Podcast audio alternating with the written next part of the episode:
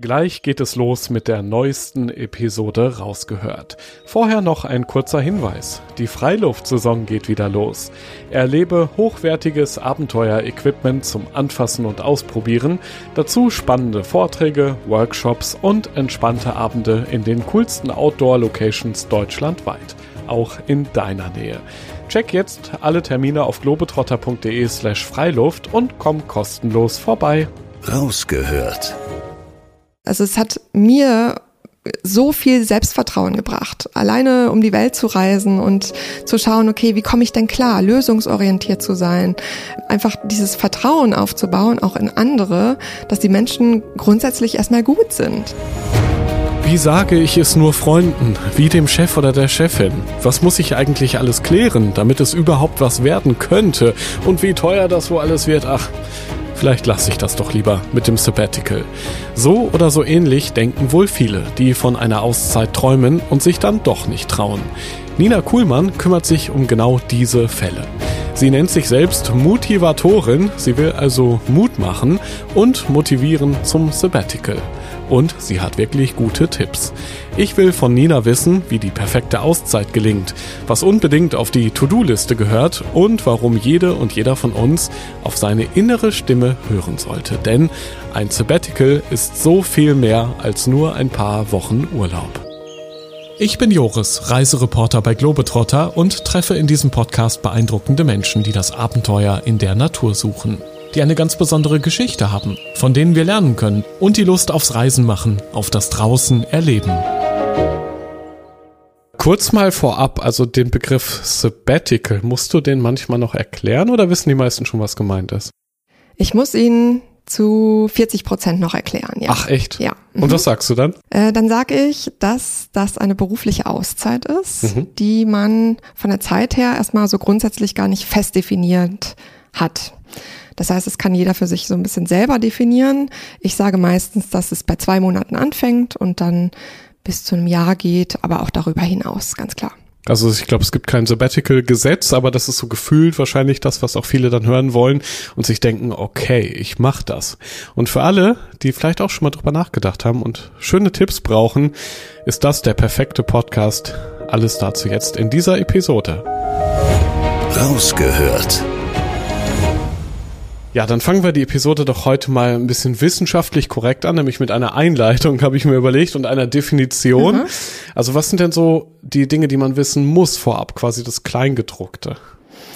Also zuallererst möchte ich sagen, dass das Wort Sabbatjahr absolut nicht das Richtige ist. Also es ist also ne, weil weil viele haben dann einfach so diese diese Vorstellung, boah, ein ganzes Jahr raus, das kann ich mir nicht erlauben. Erstens ja. finanziell nicht, zweitens spielt mein Chef oder meine Chefin da nicht mit und äh, außerdem möchte ich vielleicht auch gar nicht ein ganzes Jahr raus. Mhm. Das heißt, ich sage entweder gerne berufliche Auszeit dazu, oder es ist ein Sabbatical. Mhm. Aber Sabbatjahr, das wünsche ich mir, dass das aus den meisten Köpfen gestrichen wird, aus dem Wortschatz, ja. Sabbatical klingt auch irgendwie cooler, oder? Oder was sind so die Emotionen, die die Menschen begleiten, wenn sie dich ansprechen? Die brauchen ja nochmal so einen Kick anscheinend. Das heißt, ja. Sabbatical ist für viele auch vielleicht ein bisschen was Abschreckendes oder haben alle erstmal positive Bilder im Kopf? Die meisten haben positive Bilder im Kopf. Ja, Sie okay. sagen, wow, ja, das, das wollte ich auch eigentlich schon immer mal machen. Mhm. Und dann kommt das große Aber. Was ist das Aber bei den meisten Menschen? Bei den meisten Menschen, das ist zumindest das, was sie sagen, ist, dass äh, der Chef oder die Chefin halt nicht mitspielen, ja. äh, weil sie mh, mm, das Ganze nicht finanziert bekommen. Sie denken es zumindest. Mhm. Und äh, diejenigen, die sich schon ein bisschen mehr reflektiert haben, die sagen, boah, ich würde so gerne, aber ich traue mich einfach nicht. Man muss ja schon wissen, es gibt ja den, den rechtlichen Anspruch auf ein Sabbatical gibt's ja nicht. Ne? Also man kann nicht sagen, ich äh, schicke einen Anwalt sonst. Also das Argument gibt's nicht. Leider nicht. So weit sind wir in Deutschland noch nicht. Und ja. ich wünsche mir, dass das in den nächsten Jahren so weit kommen wird, ja. Also die Organisation ist wichtig und im ersten Schritt, klar, muss man die Chefin oder den Chef überzeugen. Mhm. Okay, sonst, wenn man noch Partnerin, Partner hat, dann vielleicht die noch mal ja, vorher oder die Familie. Auch, Aber gut, sonst, ja. Chefin, Chef führt keinen Weg am Büro vorbei, oder? Mhm, so ist es ganz genau. Und wie macht man das am besten? Das macht man am besten, indem man erstmal sich so ein bisschen vorbereitet und mit denjenigen spricht, die das vielleicht im Unternehmen schon mal gemacht haben. Mhm. Das heißt, man sucht sich Kolleginnen oder Kollegen, die, wo man weiß, ah ja, die waren schon so mutig und die haben den Weg vielleicht schon geebnet. Mhm. Und dann tauscht man sich einfach mal mit denen aus. Gerne auch unter vier Augen und äh, so, dass wenn man zu viel Angst hat, dass das dann nach außen tritt, weil man noch das Gefühl hat, so, ah ja Gott, wenn das jetzt jemand mitkriegt, dann denken die vielleicht, ich will nicht mehr hier arbeiten oder ich bin nicht mehr leistungsfähig oder was auch immer. Ähm, ja, das wäre auf jeden Fall das Erste, was ich machen würde. Diejenigen kontaktieren, die es bereits gemacht haben. Mhm. Dann würde ich vielleicht auch noch die Personalabteilung einfach mal fragen, ob es möglich ist, also grundsätzlich oder vielleicht auch den Betriebsrat, mhm. äh, je nachdem, wie die Chemie so läuft ne, mit, mit den Menschen äh, untereinander. Das kann aber jeder für sich selber entscheiden. Ähm, und dann würde ich mich vorbereiten, indem ich mich mal hinsetze und mir überlege, ich setze mir am besten zwei verschiedene Stühle hin. Auf dem einen Stuhl sitze ich und auf dem anderen Stuhl, das ist der Stuhl meines Chefs oder meiner Chefin. Oh, okay. Und dann tausche ich den Stuhl Super, und ja. sitze dann auf dem Stuhl und ähm, höre mir dann von meinem Mitarbeiter oder mit, von meiner Mitarbeiterin an, dass sie jetzt gerne für zum Beispiel sechs Monate los möchte. Und dann versuche ich mich reinzufühlen, wie mein Chef oder meine Chefin sich in dem Moment fühlt. Und was vielleicht auch deren Ziele sind. So, und wenn es heißt, äh, okay, aber eigentlich brauche ich äh, dich ja, weil du kannst nicht weg, dann versucht man halt zu gucken, was könnten Alternativen sein oder was könnte eine gemeinsame Lösung sein, damit man auf jeden Fall halt dieses Ziel erreicht und genau auch die Anzahl der Monate, zum Beispiel diese sechs Monate, auch wirklich dann bekommt am Ende ist wahrscheinlich wie bei anderen Verhandlungen, die man ja wahrscheinlich schon mal geführt hat, ob es jetzt ums Gehalt geht mhm. oder Stellenaufstockung, was auch immer. Mhm. Ich glaube, es kann hilfreich sein, dass man sich ein Ziel setzt, ein Maximalziel, vielleicht auch ein Minimalziel. Und wenn man irgendwo dazwischen landet, war es ein gutes Gespräch. Das heißt, man kann ja auch so ein paar Deals im Hinterkopf haben, ne, dass man dann vielleicht nicht zwölf Monate, sondern nur sechs Monate macht. Mhm. Wie reagieren die meisten Chefs so aus deiner Erfahrung? Also die sind äh, total positiv eingestimmt, wenn man dann schon mit Alternativen um die Ecke kommt. Ja. Mhm. So, das heißt, ähm, ich habe mir schon Gedanken gemacht, ähm, entweder zu sagen, so ich möchte eigentlich, also angenommen, genau, wir haben jetzt ähm, Januar und ähm, man hat äh, im Januar auch das Gespräch und man möchte am liebsten schon im Juni los, mhm. dann sagt man halt so, naja, ich kann mir aber auch vorstellen, dass ich erst ab November losziehe. So, das als Alternative. Dann hat man noch mehr Zeit, eine neue Person zu finden für den Job oder eine Vertretung. Aber das heißt ja auch, die Reise, die Auszeit, wo man hin möchte, sollte man vielleicht nicht als erstes planen, weil zum Beispiel manche Destinationen sich ja im Winter nicht anbieten oder im Sommer. Ne? Also, dass man vielleicht erstmal den Business-Kram mhm. regelt und dann von der Welt träumt? Ja, entweder so oder aber ich finde es ja immer am aller, allerwichtigsten, sich so schnell wie möglich Gedanken zu machen, was man machen möchte in seiner okay. Auszeit. Okay. Das heißt, ganz egal, ob ich jetzt im Januar darüber nachdenke oder einen Termin habe oder später im Jahr, dann trotzdem sehr schnell das Gespräch zu suchen. Auch wenn man dann halt nicht äh, innerhalb der nächsten drei, vier Monate schon los will, sondern vielleicht auch erst ein Jahr später. Weil wenn mein Chef oder meine Chefin schon weiß, dass ich dann in einem Jahr los möchte oder vielleicht auch erst in zwei Jahren, dann hat er äh, oder sie dann auch die Möglichkeit, das entsprechend vorzubereiten und man gemeinsam auch ne, jemanden zu finden, der vielleicht die Stelle schon eh immer mal machen wollte für eine Zeit lang oder zu gucken, wie funktioniert so eine Einarbeitung. Und das ist ja der erste Punkt, glaube ich, wo ein Chef dann überlegen könnte, okay, vielleicht stelle ich jemand anderes ein, was wiederum für mich dann ja als Interessierten bedeuten könnte, uh, muss ich mir Sorgen um meinen Job machen? Darf ich hinterher wieder so in den Betrieb kommen, wie ich hier rausgehe? Kannst du diese Angst nehmen oder gibt es da auch manchmal wirklich tragische Fälle, dass man nicht so in den Job zurückkommt, wie man sich vorgestellt hat vielleicht? Also ich habe bisher noch keinen tragischen äh, Fall erlebt. Äh, die meisten, also nicht die meisten, sondern diejenigen, die ich gesprochen habe, meine Kundinnen und Kunden bisher, die sind alle wieder zurückgekommen. Ach, Oder aber ähm, es kann natürlich auch sein, dass sie während ihrer Auszeit dann bemerken, dass das vielleicht doch nicht mehr das Richtige ist. Was natürlich dem Chef nicht gesagt werden sollte. das, Taktisch. Das stimmt, äh, wobei ich, ich da mittlerweile auch wirklich mit offenen Karten spiele. Okay. Wenn ich mit Personaler und Personalerinnen zu tun habe, mhm. sage ich halt, dass diejenigen, die halt nicht mehr zurückkommen wollen, dass das auch eigentlich positiv für die Firma ist. Denn vielleicht ist die Person, hat die sowieso schon innerlich gekündigt und die ist gar nicht mehr so produktiv und gar nicht mehr so voller Energie für den Job. Und dann ist es tatsächlich viel einfacher, dass dann jemand von sich aus sagt, ich glaube, das ist nicht mehr das Richtige, das weiß ich eigentlich schon seit Jahren mhm. und ich brauchte jetzt einfach nur nochmal diese Auszeit, um drüber nachzudenken, um dann was Neues zu finden ja, im besten Fall ist die Person, die den Job in der Zeit übernommen hat, total happy, weil vielleicht kann sie dann halt bleiben. Ich fand das als Idee ganz spannend, was du vorgeschlagen hast mit den beiden Stühlen. Mhm. Und wenn wir das jetzt mal so spielen, ich spiele den Chef, du bist diejenige, die unbedingt ein Sabbatical machen will ja. und ich sag dir dann, hast du dir dann auch so ein bisschen Gedanken gemacht über deine Zukunft hier in der Firma, die Entwicklungsmöglichkeiten, die dir vielleicht dann verloren gehen? Was sagst du dann? Dann sag ich, dass ich, ja, wenn ich zurückkomme, mit ganz vielen Ideen und neuen Impulsen mit dabei bin.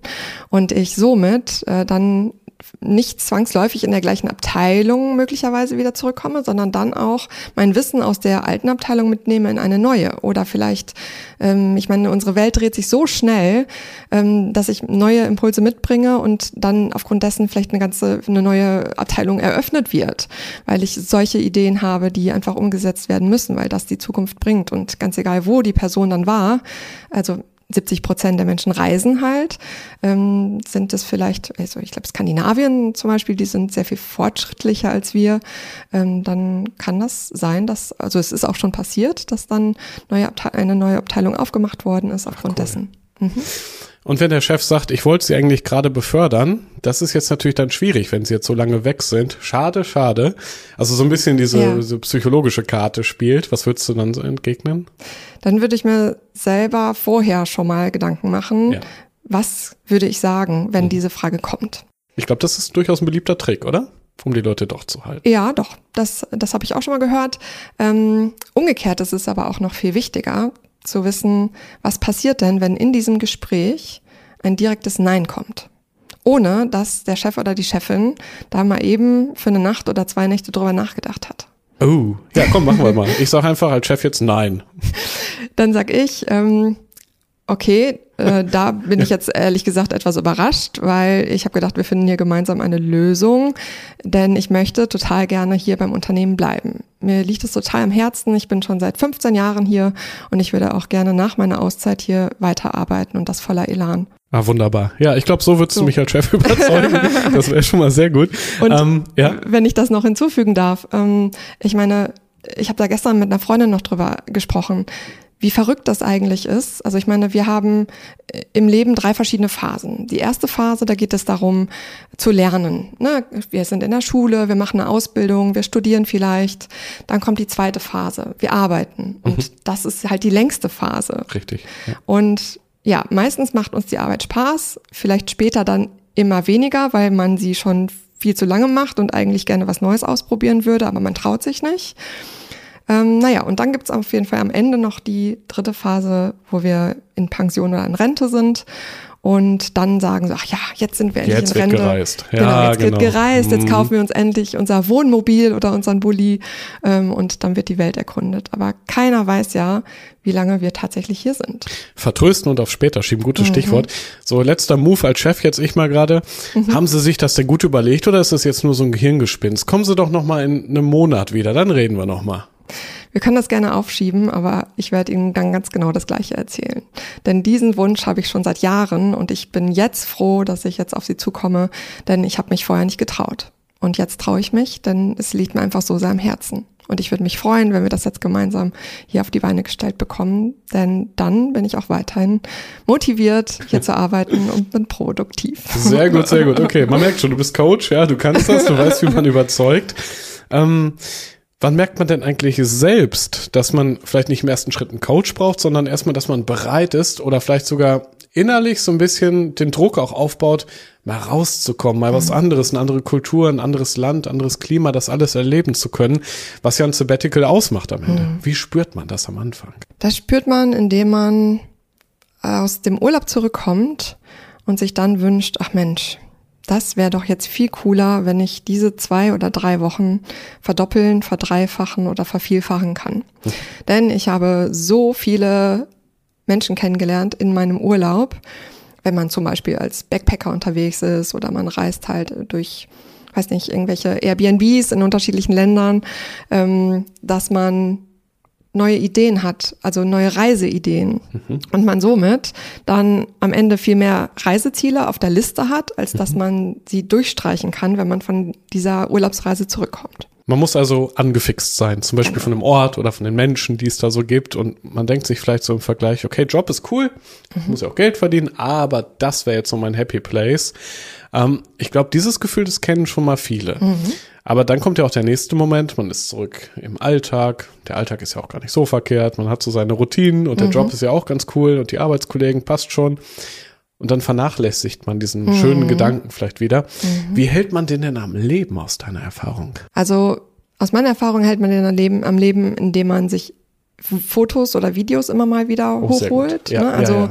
ich habe zum Beispiel immer einen, einen Handy-Hintergrund, äh, wo ich dann oder auch einen Laptop-Hintergrund, wo ich einfach weiß, okay, das das ist entweder das ist ein Spruch drauf oder das ist ein tolles Bild, was mich kurz träumen lässt, bevor ich anfange zu arbeiten und bevor ich dann, also das macht man natürlich auch vielleicht gar nicht so oft bewusst. Ähm, aber gerade dann, wenn es im Unterbewusstsein ankommt, dann ist es einfach noch viel größer. Und wenn man dann mit mit anderen Menschen spricht, die gerade von so einer beruflichen Auszeit zurückkommen ja. und man dann merkt so, boah, umso länger ich drüber rede, desto mehr möchte ich das auch. Dann ist es eigentlich ein ganz gutes Zeichen, sich immer mehr mit diesen Menschen zu connecten und zu gucken, wie haben die das denn jetzt geschafft? Weil dann wird aus diesem, ach ja, diesen Traum hatte ich auch schon immer mal und ich würde so gerne, aber dann sind auf einmal nicht mehr so viele Abers da. Oder aber man, man packt halt diese Abers an und guckt halt, ähm, wie kann man da rangehen, um dann ne, mit Chef oder Chefin zu sprechen, mit Familie. Ähm, ja, und wie kriegt man das finanziell dann noch hin? Das heißt ja auch, man sollte vielleicht eine Art Community aufbauen, also mhm. zumindest Menschen im Umfeld haben, die die eigenen Pläne auch so ein bisschen bewerten können, weil vielleicht haben auch manche wirklich etwas crazy Gedanken, wenn es so um die Auszeit geht, ja. ganz weit weg direkt Australien und mhm. was weiß ich, was Verrücktes tun dass man das so ein bisschen challenged auch. Das kann schon Sinn machen wahrscheinlich, oder? Auf jeden Fall. Das ist total hilfreich und das, das braucht man auch, weil man selber manchmal so eine rosarote Brille auf hat. Das meine ich, genau. Ja, das richtig. ist manchmal, ja. ach man, dann träumt man davon und man hört halt nur die positiven Dinge. Ja. Deswegen ist es erstens wichtig, die Leute, die man halt vorher so interviewt, ähm, die auch mal zu fragen, so was waren denn so Zeiten, wo du echt gedacht hast, so boah, du willst einfach nur zurück oder du möchtest einfach nur zurück in deinen Job vielleicht sogar auch. Mhm, mhm. ähm, wo, wo hast du drin gesteckt und kommst nicht weiter und ähm, wie bist du dann da rausgekommen? Weil das sind schon mal gute Tipps, die man sich direkt äh, merken sollte, wenn man selber mal in so einer Situation ist. Und wenn man so Freunde hat, die dann halt so diese kritischen Fragen stellen, dann sollte man die sich aufschreiben. Mhm. Also ich bin kein großer Fan davon, direkt zu sagen, so ja, äh, dann weiß ich nicht, dann würde ich vielleicht das und das machen, weil das sind so notdürftig überlegte Ideen, die man gerade hat und man glaubt sich dann selber nicht, während man das ausspricht. okay. genau. Und deswegen ist es viel cooler, dann zu sagen, so ja, danke für den Hinweis, habe ich noch nicht drüber nachgedacht, aber mache ich mir Gedanken, bevor ich dann losreise. Weil ich glaube, das ist ja am Ende vielleicht sogar ein Fehler, wenn man einfach von jetzt auf gleich, weil man gerade vielleicht einen Frustmoment im Job hatte, Sachen packt, abhaut. Ich glaube, ein bisschen Vorbereitung ist ja schon sinnvoll, gerade im Bürokratieland Nummer eins Deutschland. Mhm. Was ist denn so, neben Finanzen kommen wir gleich noch zu, mhm. aber Thema Versicherung, Thema Steuer, den ganzen, ich sag mal, rechtlichen Bums. Mhm. Was machen wir denn damit? Ja, das ist äh, eine gute Frage. Man könnte einfach losgoogeln und gucken, was das Internet so hergibt. Aber das widerspricht sich auch oft. Dann klickt man da eine Antwort an und dann das nächste Forum und dann das ist richtig. Ins Chaos, oder? Dann ist man bei dir irgendwann wahrscheinlich. Genau. Also es ist tatsächlich so, dass ich das damals so gemacht habe. Ich habe unglaublich viel Zeit gebraucht, um halt mal meine Sachen alle zusammenzusuchen. Das Rechtliche, ne, also das Steuerrechtliche zum Beispiel oder auch das Versicherungstechnische. Und ich habe dann irgendwann gedacht, so, okay, das kann ich doch viel besser zusammenfassen und gebe es dann halt weiter. Und auf meiner Website findet man zum Beispiel eine Sabbatical Checkliste. Mhm. Und da sind die zehn größten Tipps drauf, äh, die man sich, ganz egal, ob man zwei Monate vor dem Sabbatical steht oder ob man zwei Jahre davor steht, ähm, sich die einfach mal anschauen kann und zu sagen, okay, da fange ich jetzt schon mal mit an und dann ähm, bin ich schon ganz, ganz schön gut vorbereitet. Vielleicht auch für den Podcast das Thema Versicherung finde ich schon sehr spannend. Also mhm Was braucht man denn für eine Versicherung, wenn man im Sabbatical ist? Also das Allerwichtigste ist eine Krankenversicherung. Die Ja. braucht man auf jeden Ja. Fall. Und die ist im Ausland äh, tatsächlich günstiger als äh, in Deutschland. Also wenn ich mich in Deutschland pflichtversichere, ähm, dann ist das teurer, als wenn ich eine, ähm, eine, eine Versicherung für andere Länder mit Ausnahme von Amerika und Kanada. Denn da ist es halt schwieriger mit der, mit der Krankenversicherung. Ähm, weil es da ja kein Krankenversicherungssystem gibt, so wie bei uns zum Beispiel. Ja, spannend, dass du sagst, okay, Mhm. das heißt, beim Thema Versicherung sollte man sich auf jeden Fall ganz genau vorbereiten, Ja. Mhm. ne? je nachdem, wohin auch die Reise dann geht, okay. Da hilft natürlich so eine Checkliste, aber grundsätzlich gilt, glaube ich, Krankenversicherung ist Pflicht, braucht man auf jeden Fall. Ja, auf jeden Fall, genau. Und da sollte man auch darauf achten, möchte man zwischendurch nochmal nach Hause kommen, ja oder nein? Weil ein Heimaturlaub in Deutschland zum Beispiel ähm, ist halt auch nicht bei jeder Versicherung mit inklusive. Ach, und dann ist man hier wieder zu Hause und denkt, man ist safe und ist nicht versichert. Ganz genau so ist Ah, es ja. Mhm. verrückt, okay. Ja, spannender Tipp. Oder was gibt's denn noch? Okay, im Ausland Geld verdienen, Work and Travel, machen ja auch viele, Mhm. ne, um über die Runden zu kommen. Muss ich da Belege aufheben? Muss ich das in Deutschland versteuern oder da vor Ort? Oder wie mache ich das denn? Also ähm, es ist so, dass wenn man so ein Work-and-Travel-Visum hat, dann kommt es so ein bisschen auf das Land drauf an, wo man unterwegs ist. Also es gibt verschiedene Abkommen mit unterschiedlichen Ländern. Ganz beliebt sind zum Beispiel Kana Kanada, da kann man sogar bis 35 ein Work-and-Travel-Visum nutzen. Ach cool. Ansonsten geht das meistens nur bis 30. Das ist dann so Neuseeland, ähm, Australien, Chile, Uruguay, Argentinien ähm, oder auch in Asien, Taiwan, Südkorea und auch Japan sind Länder, wo es solche Abkommen gibt. Da kann man allerdings hauptsächlich bis 30 Jahren dann auch ähm, so ein Work-and-Travel-Visum nutzen. Äh, anders muss man dann halt mal schauen, wie man das Ganze dann so dann möglich macht. Aber da gibt es auch gute, gute Alternativen, um günstig zu reisen. Ja, ich meine, wir dürfen ja in dem Podcast hier eh keine Steuerberatung geben, das Nee, ist ja auch genau. klar, aber auch das ist natürlich ein wichtiger Punkt, Ja. Mhm. über den man sich vorab Gedanken machen sollte. Thema Steuern, wenn man ein bisschen Geld verdienen will. Ähm, auch so ein Punkt vielleicht noch das Mindset, weil Mhm. wenn du auch aus deinen eigenen Erfahrungen so ein bisschen da berichtest, es läuft ja nicht immer rund. Also auch wenn man ganz weit weg ist, sind die Probleme ja manchmal mit hinterhergereist. Gerade wenn man im Kopf vielleicht ein bisschen manchmal trübe Gedanken hat oder nicht so gut drauf ist, das ist ja nicht auf einmal weg, nur weil man weg ist. Nee, das stimmt. Also es kommt halt darauf an, ähm, vielleicht auch vorher erstmal zu prüfen, was ist der Grund, warum nehme ich überhaupt so ein Sabbatical? Also diese Warum-Frage sollte auf jeden Fall geklärt sein. Ja. Oder noch intensiver ist die Frage, wozu Ja. mache ich das Ganze?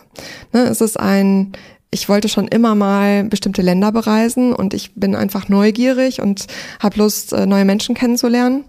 Oder liegt es eher daran, dass ich denke, so, boah, dieser Job, der macht mir gerade gar keinen Spaß mehr. Meine Kollegen gehen mir nur noch auf den Keks und ich Und die Familie möchte, stresst auch So, genau, auch das noch. Ähm, dann möchte man natürlich eher weg von etwas. Ja. Und dieses Weg von ist halt nicht so kraftvoll wie ein Hinzu. Wenn man dann einen Traum hat und möchte den umsetzen, dann ist es halt einfach viel cooler und man hat eine ganz andere Energie, als wenn man vor etwas wegläuft. Hast du auch schon mal Leuten vom Sabbatical abgeraten, weil du gemerkt hast, okay, die wollen eigentlich nur flüchten? Ähm, ja, nicht, nicht aktiv abgeraten, aber ich habe dann halt einfach die entsprechenden Fragen gestellt. Dass sie dann merken, so, naja, eigentlich ist das, was ich gerade mache, ist vor etwas weglaufen und aber was ist es denn dann? Und dann geht man halt da nochmal tiefer ins Coaching rein und ähm, ich stelle dann siebenmal die Warum-Frage zum Beispiel. Siebenmal. Mhm. Warum siebenmal? Weil nach ungefähr, also nach, manchmal sind es fünf, manchmal muss ich auch neunmal fragen, dann kommt erst äh, wirklich raus, warum man das Ganze machen möchte. Ach, Das heißt- vorher sind vorgeschobene Gründe dann oder, ja, oder genau, zum Beispiel. Das Okay. ist ein, Hm. ja, nee, jetzt, jetzt ist der richtige Zeitpunkt, später Ja. kann ich das nicht. Und ähm, ich hatte eine, eine Kundin, da kam dann raus, dass sie seit, seit 21 Jahren den gleichen Job macht und dass sie Abwechslung benötigt. Und diese Abwechslung hat sie halt im Ausland gesucht. Hm. So, und hinterher kam sie eigentlich darauf, dass diese Abwechslung, die sie braucht, sie, sie die nicht im Ausland benötigt, sondern eigentlich in ihrem Job. Das Ah, heißt, das, was sie okay. getan hat, ist sie, dann ist sie halt drei Wochen in den Urlaub gegangen und hat dann währenddessen sind wir tiefer ins Coaching rein und dann ist sie halt zurückgekommen und wusste, okay, ich muss jetzt auf jeden Fall eine Weiterbildung machen, weil das ist mir einfach viel zu eintönig, was ich hier tue. Wie war das bei dir damals? Du bist ja äh, eine, die es selbst erlebt hat. Ja, du mhm. kannst aus eigenen Erfahrungen berichten. Ja. Wenn wir kurz mal deine eigene Sabbatical-Geschichte beschreiben ja. hier im Podcast. Wie lief das damals? Vor allem, wie ging es dir auch in dem Moment? Warum bist du aufgebrochen und wie? Ja, also ich habe auch die letzten Wochen und Monate nochmal so reflektiert, wie das bei mir so war.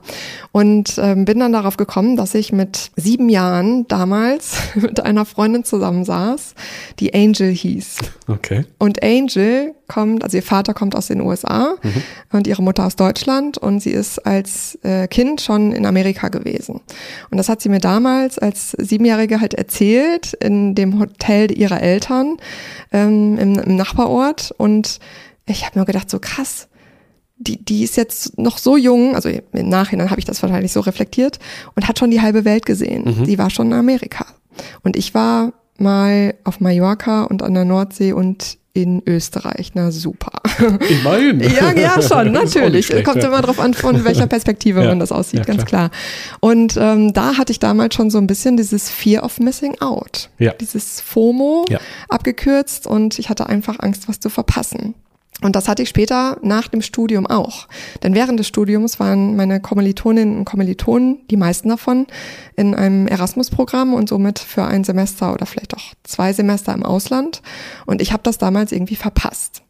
Also habe ich nach dem Studium dann die Entscheidung getroffen, für eigentlich wollte ich nur ein paar Monate. Ein Kollege aus der Eventagentur hat dann gesagt, so, nee, wenn du einmal da bist, dann mach mal. mach länger. Genau, dann mach länger. Ja, dann bist du nicht nur in, in Neuseeland für sechs Monate, sondern mach Australien und die Fidschis und Südostasien, das liegt eh auf dem Weg. Und dann mach das einfach so. Mhm. Und dann habe ich den nur angeguckt und gedacht, so, äh, du setzt mir voll den Floh ins Ohr, aber es hört sich großartig an. Und genau so habe ich es dann damals gemacht. Das heißt, da hast du genau diesen Ansprechpartner, den du ja vorhin auch empfohlen hattest. Ne? Ja. Jemand, der dir so ein bisschen nochmal einen, einen Stups gegeben hat, dich motiviert ja. hat. Und so bist du ja dann selbst auch Motivatorin geworden. Ähm, wenn wir es mal ins Positive jetzt drehen, so ein mhm. bisschen, ne? wir haben ja die ganze Bürokratie und vielleicht kritischen Kram schon abgehakt. Was bringt einem ein Sabbatical? Außer, dass man sich natürlich ein paar auch schöne Tage machen kann, vielleicht sogar mal ausschlafen kann, vielleicht sogar mal am Strand liegt. Mhm. Also natürlich, das sind so die Sachen, die jetzt jeder im Kopf hat, ne? So dieses Ausschlafen oder am, in der Hängematte liegen oder auch am Strand mal. sein. Ist erlaubt, oder? Ja, natürlich, das gehört auf jeden Fall auch dazu. Ähm, aber ich, ich finde, also es hat mir so viel Selbstvertrauen gebracht, alleine um die Welt zu reisen und zu schauen, okay, wie komme ich denn klar, lösungsorientiert zu sein, ähm, zu gucken, ähm, wie finde ich mich zurecht überhaupt in der Welt, was mache ich in den einzelnen Momenten, wenn es mir mal nicht so gut geht, so wie du es eben auch angesprochen hast. Und ähm, einfach dieses Vertrauen aufzubauen, auch in andere, dass die Menschen grundsätzlich erstmal gut sind. Ja. Also ich habe, ich kann mich erinnern, ich hatte eine Lebensmittelvergiftung in Myanmar und ähm, mir ging es gar nicht gut und ich wusste ehrlich gesagt gar nicht, wie ich wie ich von A nach B komme, weil ich einfach nur im Badezimmer war. Und äh, ich habe dann halt jemanden kennengelernt auf der Fahrt von, also innerhalb von Myanmar. Und da ging es mir schon nicht gut. Und er meinte, so, Gar kein Problem. Ich hatte das vor drei Wochen. Und mhm. das, was du brauchst, ist Schlaf. Du brauchst Wasser zu trinken, Elektrolyte ja. und du brauchst Salzkekse, ähm, damit du wieder langsam, dass dein Magen sich wieder an Nahrung gewöhnt. Und das dauert ungefähr fünf Tage und danach geht's dir wieder gut. Und ich so, okay, Oh, Gott, danke, dass du mir hier Sebastian geschickt hast. danke, Herr Spontan-Doktor. ja, ja, genau. Cool. Und dann haben wir uns auch tatsächlich, also weil wir nachts angekommen sind, auch noch ähm, ein Doppelzimmer zusammengesucht ja. und ähm, ja, somit hatte ich dann jemand, der auf mich aufgepasst hat. Und das passiert halt auch nur während Reisen. Ne? Also dieses, das, das schweißt so eng zusammen. Also wir haben heute noch Kontakt und ich bin ihm heute noch dankbar. Ja, so ein bisschen dieses Spontanität im Alltag erlauben. Das mhm. hierzulande gönnt man sich ich das vielleicht auch viel zu selten. Also mir geht's ja auch so, wenn ich irgendwo hin will, gucke ich erstmal vorher in so einem Map-Programm genau den Weg nach. Ich überlasse nichts dem Zufall. Man mhm. plant am besten schon ein, wo man Frühstück, mittags isst und abends noch oder nachts schläft. So. Ähm, also Spontanität ist, glaube ich, auch etwas, was man im Sabbatical neu lernen kann. Dann das ja. Vertrauen zu fremden Menschen, dass mhm. alles gut wird und am Ende, man kommt ja dann heile wieder. Ja, auf jeden Fall. Das ist sicher. Also ja. das ist, äh, das ist vor allem so schön, weil viele andere drum, drumherum sagen dann so, wow, du bist schon wieder da? Und ich ja. habe nur gedacht, so, äh, ja, gefühlt war ich drei Jahre unterwegs, nicht ein Jahr, ja. weil, weil ich halt so viel erlebt habe und so viele neue Eindrücke hatte und neue Ideen, was ich damit dann später anfangen soll. Und ähm, die sind dann auch ähm, irgendwie haben die auch gar keine Zeit, sich das so richtig anzuhören, weil ich bin ja, ne, ich bin so mitteilungsbedürftig dann und deswegen nochmal den Rat, ne, also sucht euch Leute, die das schon gemacht haben, weil die fangen an zu strahlen, die haben einfach so viel Lust davon zu erzählen, ja. die Erinnerungen ja, kommen ja, wieder hoch, die Gefühle somit auch und ich krieg gerade schon eine Gänsehaut, während ich drüber erzähle, weil ich es auch einfach so eine gute Zeit hatte und das halt auch jedem wünsche. Welche schönsten Momente beschreibst du gerne? Was sind so die Anekdoten von deinem persönlichen Sabbatical, von deiner Auszeit, die Highlights, die schönsten Momente? Also ganz spontan fällt mir ein Moment ein, wo ich in Laos sitze und ich höre von einer anderen Person, dass sie sagt so, ah, du hast jetzt Zeit ohne Ende. Ja, das ist ja cool. Aber du hast Myanmar nicht auf dem Plan. Dann änder mal deinen Plan vielleicht oder denk drüber nach. Mhm. Und dann habe ich gedacht, so, äh, Myanmar, noch nie gehört, äh, wo ist das? Ja, das ist hier ein Nachbarland und, und ich einfach diese Freiheit zu haben, entscheiden zu können, okay, ich reise jetzt nicht weiter nach Laos, äh, von Laos nach Kambodscha zum Beispiel, sondern ich mache erstmal einen Trip durch, durch Myanmar für drei Wochen. Also diese, diese Freiheit, dieses, ich kann jetzt sel selbstständig entscheiden, was ich machen möchte. Ich muss es mit keinem abstimmen. Und selbst wenn ich einen Partner dabei gehabt hätte, dann hätten wir der, der Frau, mit der wir zusammen gesprochen haben, ja gemeinsam zugehört. Und mhm. Äh, die hat so geschwärmt von diesem Land. Und das war so ein absoluter Highlight-Moment für mich, äh, als ich dann einfach entschieden habe, ich mache das jetzt einfach. Das heißt, du musstest aber auch keine Hotels stornieren oder Flüge canceln, sondern du hattest es auch von vornherein so eingeplant, dass spontan was passieren kann und du die Route die vielleicht sogar nicht mal geplant war, auch ändern könntest? Also bei meinem zweiten Sabbatical, ähm, da habe ich wirklich nur den Hinflug gebucht ha, nach geil. Südostasien. Sabbatical extrem. ja, und äh, das muss ich dazu sagen, ich bin am 23.12. nochmal nach Deutschland geflogen. Das heißt, ich hatte zehn Wochen in Südostasien mhm. und da hatte ich halt alles frei. Da konnte ich halt machen und tun, was ich wollte. Ja. Und das ist auch noch vielleicht so ein Tipp, überrascht Menschen. Mhm. Also ganz egal, ob ihr zwischendurch nochmal zu Hause aufschlagt, zu solchen Momenten wie Weihnachten zum Beispiel oder zu einem besonderen Geburtstag oder zu einer Hochzeit. Ähm, das, ist, das sind immer so mega Highlights, weil jeder kann sich dran erinnern. Ich weiß heute noch, wie Nachbarn bei uns zu Hause am Heiligabend angerufen haben und gesagt haben, äh, wir haben die Nina in der Kirche gesehen, aber die ist doch irgendwie in der Weltgeschichte unterwegs. Und ja, nee, ich habe meine Eltern und meine Familie überrascht, ja. Und das war so schön. Ja, vor allem, du hast alles komplett in der eigenen Hand. Mhm. Wann du aufstehst, wohin du fährst, mit wem du sprichst, alles. Vielleicht ja. sogar, was du denkst irgendwann. Also kommt man so als völlig freier Mensch dann auch wieder im Kopf und überall? Und wie fühlt sich dann auch der Alltag wieder an? Belastend oder gibt er auch so ein bisschen Struktur vielleicht? Also man kommt erstmal ähm, total frei an und ähm, bei meinem, bei meinem ersten Sabbatical war es auch so, dass ich in Köln in der Bahn gesessen habe oder in der Straßenbahn und habe gedacht so, ich, ich hatte immer so ein Lächeln auf, auf den Lippen und habe mich gewundert, warum um mich herum alle so grimmig sind. Und ich meine, ich war in Köln, ja, also da sind sie ja in der Regel eher positiv ich und eher, sagen, ja. dass man angequatscht wird und so. Ja. Aber es war dann auch eher so zur, zur Winterzeit und ja. äh, auch nicht so das schönste Wetter. Also das war dann natürlich eher mh, mm, so ein nüchterndes Erlebnis, weil ich gedacht habe, ich möchte jetzt euch Energie mitgeben von mir. Ähm, aber das hält dann natürlich auch irgendwie keine Wochen oder Monate an, sondern ist dann auch relativ schnell wieder verflogen. Ähm, ansonsten habe ich mich auch ein bisschen auf meinen Alltag gefreut, muss ich sagen, als ich wieder zurückkam, weil ich wusste, okay, jetzt ging es darum, entweder einen Job zu suchen beim ersten Sabbatical und beim zweiten wusste ich halt, ja, ich kehre halt zurück und äh, bringe neue Ideen mit und weiß ja, auf was ich mich da einlasse. Und die Kollegen so, yeah, oder die Kollegen so, oh, jetzt ist die wieder da und träumt wieder wahrscheinlich von der nächsten Reise und die haut doch bald wieder ab.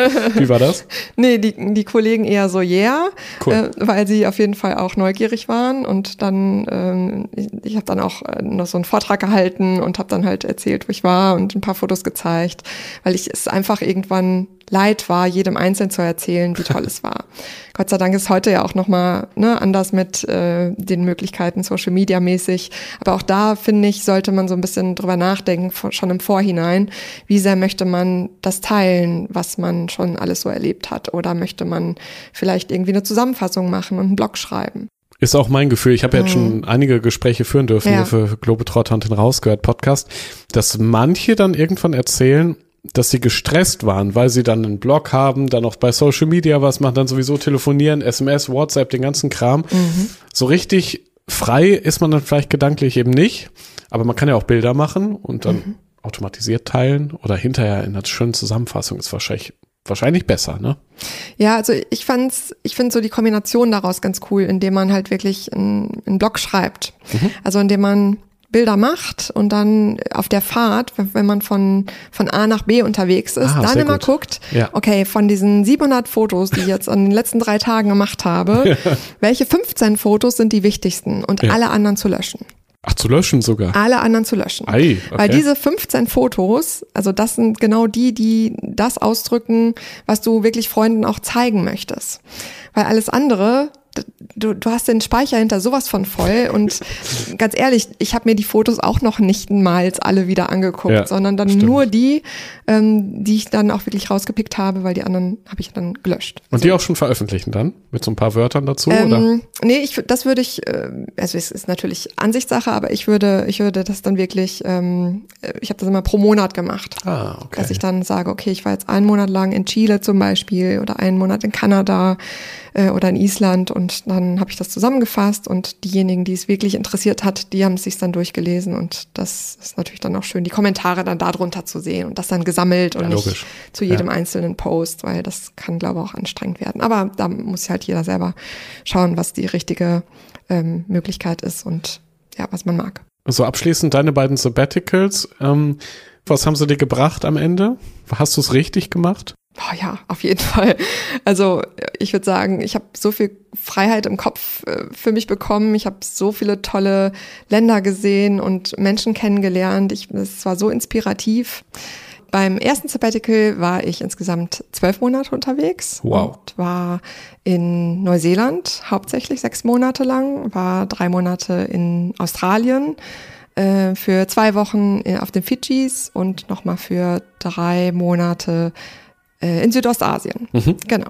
Und das zweite Sabbatical, das war ein Mix aus Südostasien, also es war auch insgesamt wieder, es waren 13 Monate, genau, es war ein Monat mehr. Okay. Äh, das war ein Mix aus Südostasien mit ja. zehn Wochen. Dann war ich in Zentral- und Südamerika, in Kanada für zwei, drei Monate und noch in Island. Also du weißt wirklich, wovon du sprichst. Das haben wir eh schon jetzt auch in den vergangenen Minuten schon gemerkt. Das Thema Geld, das müssen wir am ja. Ende doch noch ansprechen, ja. weil am Ende geht es leider doch immer wieder auch um Geld, wenn mhm. man unterwegs ist. Wie hast du es organisiert? Wie sollte man es machen mit dem Geld? Also ich habe so organisiert, dass ich vorher Geld angespart habe. Das heißt, ich habe hm, immer Geld gespart und ich wusste, dass es irgendwie fürs Reisen ist. Ich wusste nur nicht, für wann ich es aus oder für welche Reisen ich es mhm. ausgebe. Und äh, ich würde auf jeden Fall immer raten, dass wenn ihr eine Gehaltsanpassung bekommt oder Weihnachtsgeld oder Urlaubsgeld oder eine Provision oder so, das Geld dann direkt zur Seite zu legen. Das heißt, dieses Geld schon automatisch gar nicht zu benötigen für irgendetwas, ja. Ja. sondern aus dem Auge, aus dem Sinn ähm, auf ein anderes, auf ein Tagesgeldkonto zu packen, damit ihr wisst, okay, da möchte man nicht rangehen, weil man weiß, das ist für den großen Traum. Das gute Laune-Konto irgendwie. Genau, richtig, genau. Und ich würde auf jeden Fall äh, einfach mal in der Personalabteilung nachfragen, ob es nicht möglich ist, sich Zeit anzusparen. Es mhm. gibt viele Unternehmen, also mittlerweile immer mehr Unternehmen, die ein sogenanntes äh, Langzeitarbeitskonto einrichten so dass man Überstunden darauf einzahlen kann, äh, dass man Urlaubsgeld auch umwandeln kann von Geld in Zeit äh, und darauf einzahlen kann. Und wenn man natürlich solche Möglichkeiten hat, dann auf jeden Fall nutzen. Oder aber man arbeitet vor, indem man 100 Prozent zum Beispiel arbeitet mhm. und nur 75 Prozent des Geldes dann auch wirklich auf dem Konto landet. Ah ja. Und die mhm. anderen 25 Prozent kommen dann halt auch auf das Langzeitarbeitskonto. Und das wäre halt auch noch eine Möglichkeit, um ja, mehr, mehr Zeit zu sparen für, für das, was man dann vorhat. Das sind auf jeden Fall zwei Tipps. Mhm. Was sind so Richtwerte? Wie viel Geld braucht man auf dem Konto, um sinnvoll ins Sabbatical starten zu können? Ja klar, je nach Destination unterschiedlich, nach Dauer auch. Es kommt wirklich immer drauf an. Also da, da darf ich antworten wie eine Juristin. kommt also, drauf an, es, ja. Es kommt wirklich drauf an. Ja. Also es sind so viele Faktoren. Es ist nicht nur die Zeit, die man unterwegs ist oder ob man überhaupt unterwegs ist. Vielleicht möchte man auch in Deutschland bleiben und mit dem E-Bike unterwegs sein. Ach, das gibt's auch. Ja. Stimmt, ja. warum nicht? Ja, gute Idee. Aha. Der Maximilian Semsch zum Beispiel, der hat das gemacht. Der ist auch bei, mit Globetrotter unterwegs gewesen ähm, und auf Tour und ähm, ja, der hat einfach großartig gezeigt, dass man mit dem E-Bike ganz Deutschland bereisen kann und da gar nicht viel Geld benötigt genau. Aber wahrscheinlich macht es Sinn, sich vorher so eine Art Budgetplan zu machen, oder? Dass man sagt, ja. pro Tag brauche ich Summe X, in dem Land vielleicht ein bisschen mehr, im anderen ein bisschen weniger. Und dass man auch guckt, dass das schon irgendwie auf dem Konto dann da ist, ne? Oder? Ja. Also unterwegs spontan einen Job suchen ist wahrscheinlich schwierig. Ja, das ist tatsächlich ein bisschen schwierig. Ähm, also ich würde eher dann gucken, wie kann ich Kosten einsparen. Ja. Das heißt, Übernachtung ist in der Regel so der, der größte Posten. Mhm. Und da gibt es halt super Möglichkeiten. Man kann beispielsweise unter couchsurfing.com gehen gehen und da kostenfrei auf Couches oder auch in, in Bett, normalen Betten zu übernachten, sogar in eigenen, also in, in einem eigenen Zimmer äh, und das kostenfrei. Ähm, es gibt die Möglichkeit, äh, unter woofing.com zu schauen, ob es da noch Möglichkeiten gibt, zu arbeiten und mhm. dafür Kost und Logis frei zu bekommen. Mhm. Oder auch Workaway ist auch eine gute Möglichkeit, da nicht nur auf einer Farm zu arbeiten, sondern halt auch ähm, ja das, was man halt kann, mit einzubinden. Und da gibt es ganz, ganz tolle Möglichkeiten, äh, das einfach mal auszuprobieren und Land und Leute so kennenzulernen.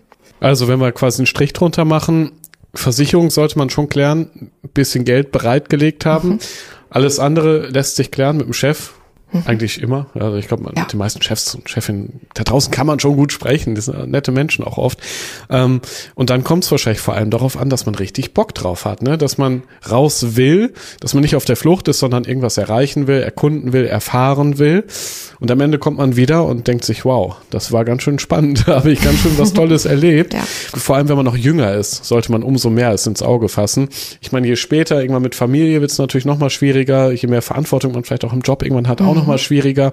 Also am besten jetzt sofort, oder? In jungen Jahren. Der, der richtige Moment ist genau jetzt. Ja. ja. Das Leben ist zu kurz für irgendwann.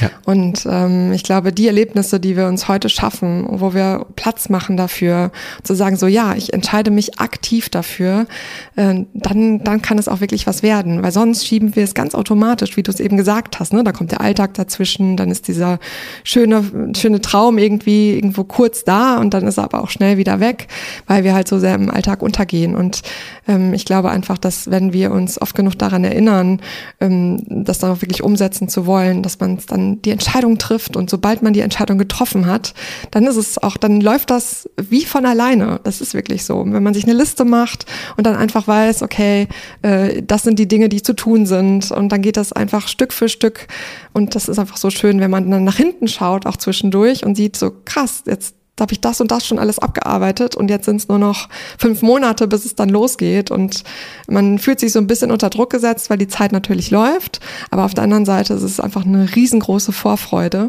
Und äh, alle anderen drumherum freuen sich mit, weil sie ja auch neugierig sind und wissen wollen, an welchem Punkt du gerade stehst.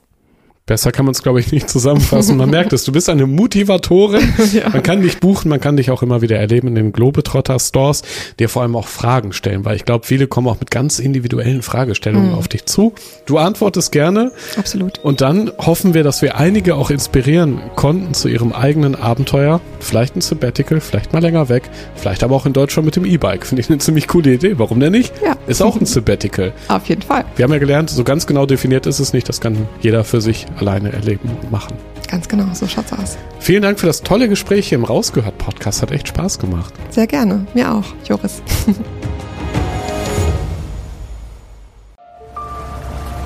Erinnerst du dich an deine Lieblingsreise? Jetzt gibt es einen Podcast voller Lieblingsreisen. Erlebe mit uns spannende Outdoor-Expeditionen und schnür den Backpacker für abenteuerliche Regennächte auf der Isomatte wie der Nebel dampfend aufsteigt über dem Wasser. Ein richtig schöner Ort, um wach zu werden. Lieblingsreisen. Bier gibt's, sehr gut. Und Brezen sehe ich da zum Beispiel auch. Mhm. Cheers. Dein neuer Reisepodcast. Man muss einfach runterfahren, man muss Denken ausschalten und Fühlen einschalten. Ja, jetzt schwebe ich geradezu. Also Ich fühle mich echt wie neugeboren. Super, super toll. Mit uns erlebst du Mikroabenteuer und die weite Welt. Wir wollten ja nicht gleich den ganzen Laden leer essen. Ja, Sie wissen ja noch gar nicht, was es am Schluss kostet. Lieblingsreisen. Jetzt gehen wir über den Bazar in Marrakesch. Jetzt entdecken, abonnieren und mitreisen. Lieblingsreisen gibt es überall für dich, wo es Podcasts gibt. Kommst du mit?